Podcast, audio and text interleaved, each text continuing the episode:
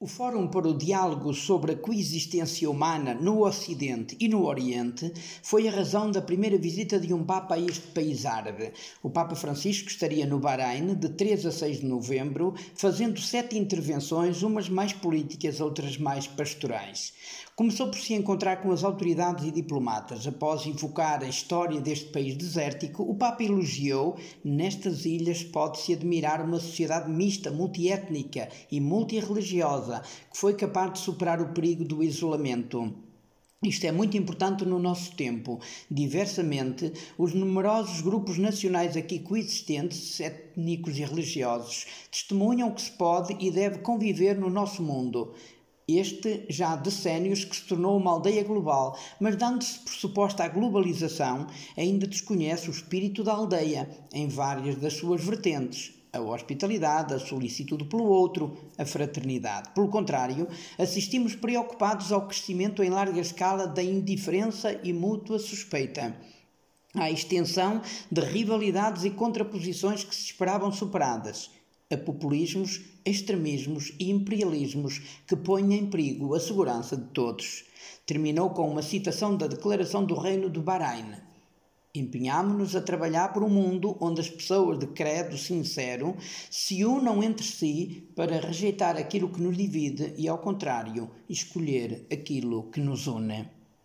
O momento central foi a participação na conclusão do fórum, onde fez um discurso. A palavra Bahrein evoca dois mares que unem todas as ilhas. Lembrou o Papa: vivemos tempos em que uma humanidade interligada como nunca se apresenta bem mais dividida do que unida. E o nome do Bahrein pode ajudar-nos a ir mais longe na nossa reflexão. Os dois mares que evoca referem-se às águas doces das suas nascentes submarinas e às águas salobras do Golfo.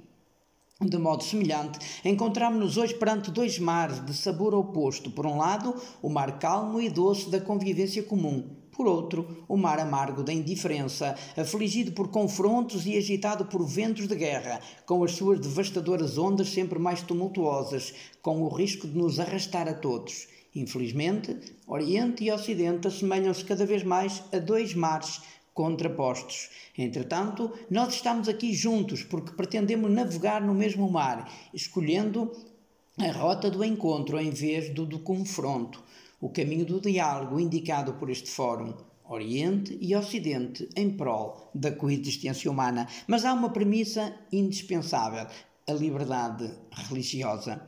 A Declaração do Reino do Bahrein explica que Deus nos orientou para o dom divino da liberdade de opção e, por conseguinte, qualquer forma de coerção religiosa não pode levar a pessoa a uma relação significativa com Deus.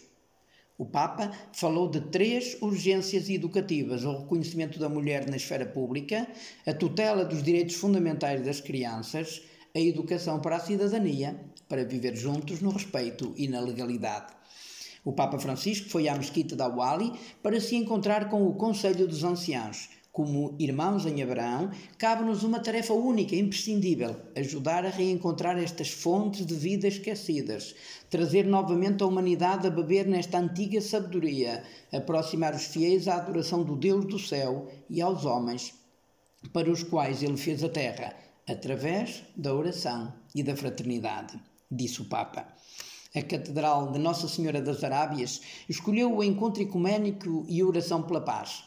Defende o Papa. A unidade para o qual caminhamos sobrevive na diferença.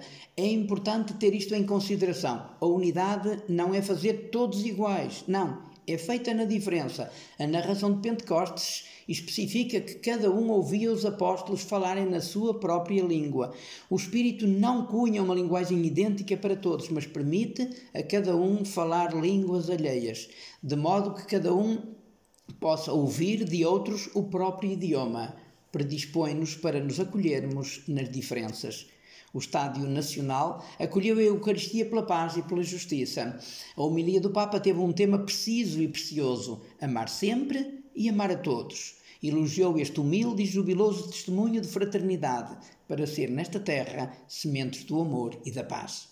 A mensagem com mais rasgo e futuro foi dirigida a 800 jovens no Colégio do Sagrado Coração, em Awali, a única escola católica do país.